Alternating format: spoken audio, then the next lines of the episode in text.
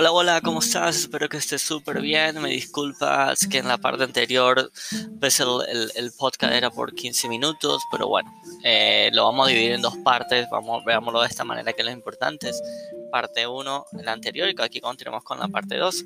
En el tema de la motivación eh, en la empresa y la abundancia del dinero, eh, quiero continuar con algo muy importante. Como lo venía diciendo, lamentablemente muchas empresas solo se enfocan en números, solo se enfocan en resultados, eh, obviando una parte muy importante que viene siendo, digamos, como la salud mental de la persona.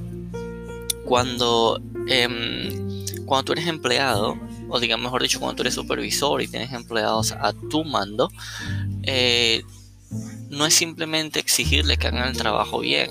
El trabajo bien es el resultado de una serie de acciones como tú te sientas psicológicamente para trabajar. Entonces tu trabajo básicamente como supervisor es, de, es ser un peldaño para las personas en el desarrollo de sus metas y de sus logros. Por eso es muy importante que tú te enfoques en trabajar la motivación o la verdadera motivación de la persona. No es simplemente, ah, es que yo vengo aquí a generar dinero, entonces hazlo, bien para que no dé dinero. No, la verdadera motivación es el trasfondo detrás de lo que la persona seleccionó ese trabajo.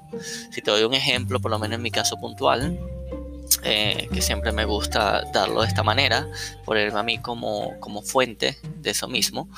Digamos que mm, yo estoy trabajando ahorita por razones muy específicas, como viene siendo pago de, de, algunas deudas, de algunas cuentas por pagar, así como me, me recomienda una amiga que diga, así como también el hecho principal de, mm, eh, de poder estabilizar e invertirse dinero para poderlo crear nuevamente digamos que es ahí mi principal razón. Cuando tú le aplicas al sistema, al coaching, conoces los lenguajes del amor de esa persona, los lenguajes de motivación, es mucho más fácil. Entonces ahí es donde está principalmente. A, una de las pocas razones que como, o sea, que depende de ti básicamente, es invitar a que esas personas te conozcan a ti como persona. Es decir, si tú sabes qué te motiva, si tú sabes quién te inspira, si tú sabes qué te lleva a lograr tus logros, tu misión más allá es hacer entender a ese círculo cercano, a ese jefe o a esa persona que está cercano de ti, oye, mira, esto es lo que me funciona a mí. ¿Ok? Si me vas a apoyar, apóyame desde este lado, desde, este piso. Y el trabajo del supervisor es ser fuente, ser, ser, un, ser un, un apalancamiento para que ellos cumplan sus metas. Porque ahí está jugando un ganar-ganar por completo. Em, cuando tú puedes acceder a que la motivación sea personalizada en cada una de las personas, lo que vas a acumular es una serie de logros y metas dentro de esas personas, lo que va a ocasionar que el, cada persona va a empezar a vibrar a un, a un, nivel altísimo, lo que va a ocasionar que el ambiente de trabajo en ese espacio sea pues, brutalísimo. Como te digo, las pequeñas acciones dan como resultado un, un ambiente de trabajo sano, feliz, divertido, en el cual las personas simplemente dicen, oye, hoy me despierto, voy al trabajo a seguir cumpliendo un peldaño de mis metas, a seguir subiendo. Y uno y el supervisor en este caso, o el jefe o el encargado, como lo quieras llamar, es ese peldaño. También es importante que tú como persona entiendas y sepas reconocer en qué momento tu nivel eh, anímico o emocional decae para que en ese momento tengas la capacidad o de pedir apoyo o simplemente tú resetearte y volver a, volver a la palestra nuevamente, volver al, al punto. ¿Ok? Este, yo usé mucho esa filosofía cuando yo tuve mi negocio con mis chicas, de conocerlas y siempre hacerle demostrar que yo era un peldaño en su vida. Yo simplemente mi función ahí era hacer que su, que su trabajo, que su manera de ser, que su sentir como persona evolucionara y crecer a un nivel que ellas no se podían imaginar ahí yo estaba jugando un ganar-ganar, porque mientras ellas crecían y se sentían motivadas, se sentían eh, que estaban emprendiendo, se sentía que estaban subiendo de nivel, con más ganas llegaban a trabajar. Obviamente esto no es un eso es un trabajo a largo plazo, es un proyecto a largo plazo, es un proyecto de día a día, día a día, donde tienes que quitar conversaciones, donde tienes que buscar la manera, ir probando qué funciona, qué no funciona, si, si recae por aquí, se recae por allá. ¿Me entiendes? Eh, ya en el tema de abundancia, ya en los temas de abundancia es muy importante que a nivel personal tú identifiques qué estás, qué estás mm, haciendo, qué estás diciendo, qué estás hablando, qué estás conversando. Porque muchas veces nos escudamos o nos protegemos que no, es que yo hago declaraciones fuertes. Sí, la declaración es un ingrediente dentro de la receta. Pero más allá de la declaración es cómo estás vibrando. Si quieres saber un poquito de la vibración, te invito a que escuches mi podcast donde hablo cómo realmente cómo se trabaja la vibración en la persona. ¿Ok? ¿Por qué? Porque es un, es un conjugado. No sé si, si cocinas o en el mundo de la cocina, en el mundo gourmet, eso se trabaja muy bien. Inclusive se dice, si tú no estás bien anímicamente, no estás rodeado muy bien, toda esa energía la transmites a la comida de una otra manera, eso repercute en el sabor de la misma.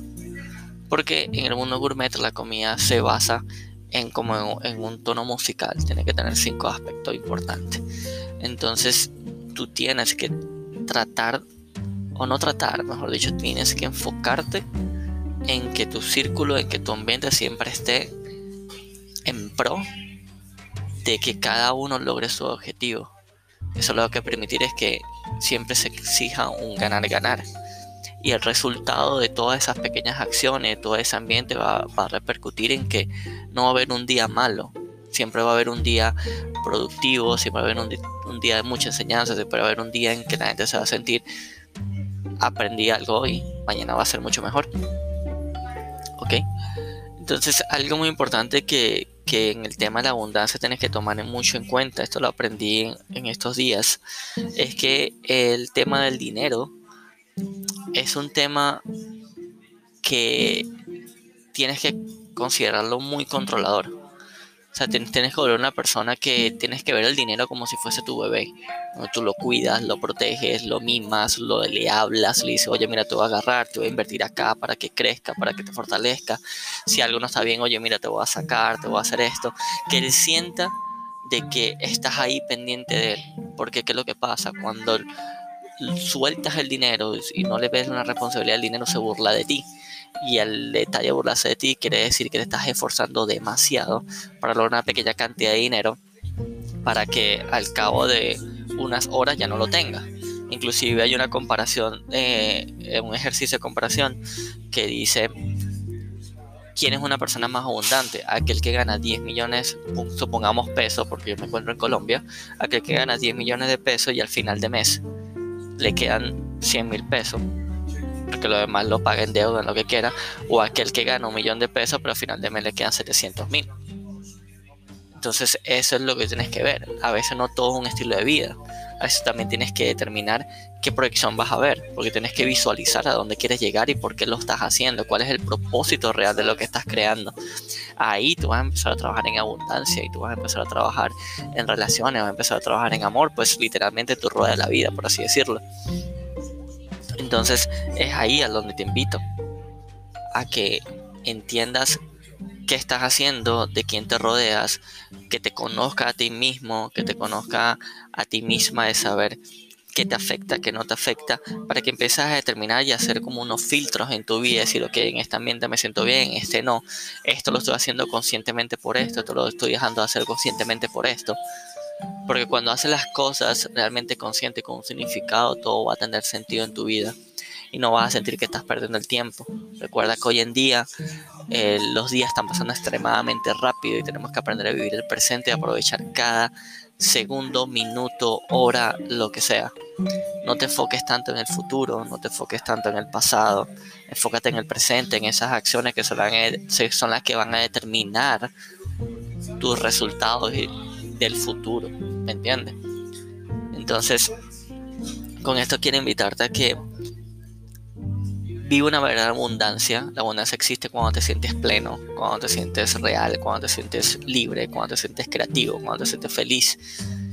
Cuando, cuando trabajas desde ese nivel energético, de ese nivel de vibración, de ese nivel de sentido, estás en, en un, estás en plena abundancia en ese momento.